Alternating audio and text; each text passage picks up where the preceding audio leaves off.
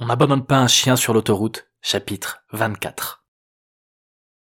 Poussée au maximum de sa puissance, la pauvre petite voiture du fils d'Émile mit moins d'un quart d'heure pour parvenir face à une nouvelle déception. D'imposants véhicules des forces de l'ordre barraient l'entrée du camping. Compte tenu de l'horaire, à peine 5 heures du matin, et de l'absence totale de toute autre trace de vie sur la chaussée, Jérôme adopta une conduite la plus discrète possible pour dépasser ce malencontreux obstacle. Un coup de sifflet strident le fit tressaillir l'instant suivant son passage, et les signes virulents adressés par un gendarme derrière eux l'invitèrent fermement à se garer. Une dizaine de secondes plus tard, le bleu lui ordonna de baisser sa vitre pour répondre à quelques questions de routine. Jérôme ne put qu'obtempérer, malgré le fol emballement de son palpitant qui réclamait de fuir au plus vite. Vous allez où à cette heure-là? interrogea l'agent sans la moindre forme de politesse. Je, j'étais allé chercher ma fille en boîte, prétexta-t-il. À, cet âge-là, je suis jamais rassuré de la laisser rentrer seule. On loge au camping d'à côté. La tête glissée par la fenêtre, il observa l'impressionnant arsenal déployé. Deux fourgons de CRS, une camionnette estampillée déminage, trois voitures de patrouille, une berline banalisée. Du ton le plus naïf dont il était capable en de telles circonstances, il demanda quel était le problème et s'inquiéta des risques que ça dégénère chez eux, dans le camping voisin qu'il désigna d'un vague hochement de menton. Une enquête est en cours. On vous fera savoir s'il y a besoin d'évacuer.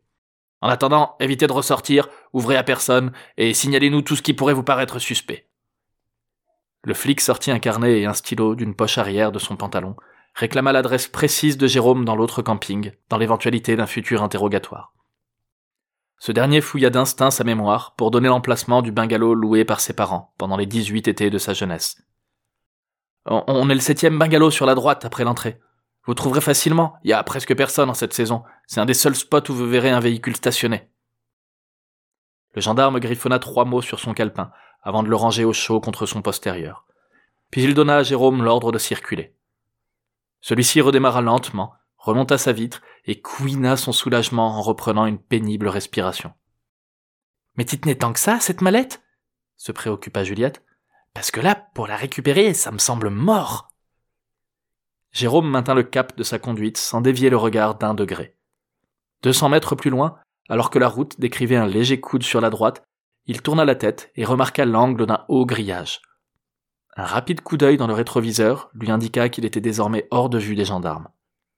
Deux secondes plus tard, en dépassant un épais bouquet d'arbres sur le bas-côté, il donna un brusque coup de volant pour se garer derrière, puis coupa les phares et le moteur.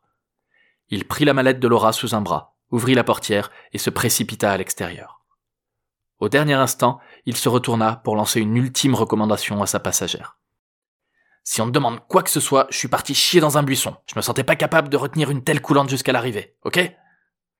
Sur cette douce poésie, il claqua la porte et courut vers le coin de la clôture. Il longea ensuite celle-ci perpendiculairement à la route, se frayant un délicat passage au milieu d'une dense végétation. Au bout d'une distance difficile à déterminer, un arbre plus gros que les autres tendait une branche, à une hauteur idéale pour l'escalader et franchir le grillage. Jérôme balança le bagage de Laura de l'autre côté et escalada à son tour. Parvenu juste au-dessus de la haie, il jeta un regard autour de lui pour tenter de se repérer. En vain. De nuit, à travers le feuillage, dans un camping inconnu, difficile d'identifier le moindre élément familier permettant de distinguer un bungalow parmi tous ses semblables. Les yeux fermés, Jérôme prit une profonde inspiration et sourit au souvenir de l'été de ses 17 ans, durant lequel il s'était décidé à faire le mur après le coucher de ses parents, pour aller goûter aux joies de la nuit dans les bars les plus proches. Les destinations visitées ne lui avaient pas procuré le moindre plaisir, mais il se souvint avoir joui de l'adrénaline procurée par l'aventure et l'interdit. Il rouvrit les paupières, s'avança légèrement sur une branche surplombant la clôture, et se laissa glisser au sol avec la discrète grâce d'un félin. Bon, en l'occurrence, plutôt celle du vieux matou obèse de mes mères que du fringant léopard sauvage. Comme au bon vieux temps, pensa-t-il en reprenant ses appuis et en grimaçant de l'éclair de douleur dans ses genoux. Une rapide observation des alentours de son point d'atterrissage ne lui permit de reconnaître que l'obscurité de l'arrière d'une cabane. Celle-ci masquait la vue du reste du camping, tout en dissimulant sa présence.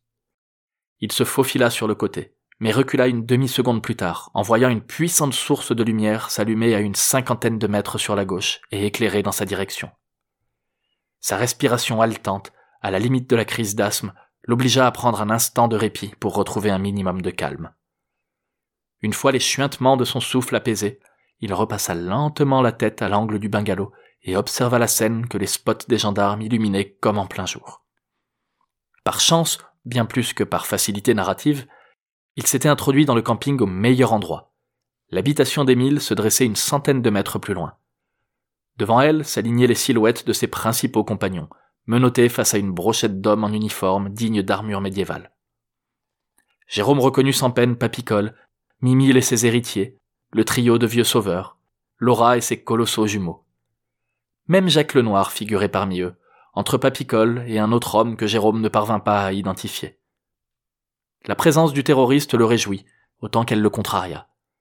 Certes, cela garantissait que sa mallette traînait dans les parages, mais réduisait presque à néant la probabilité qu'il puisse interroger le malfaiteur pour la retrouver ou la subtiliser des mains des flics.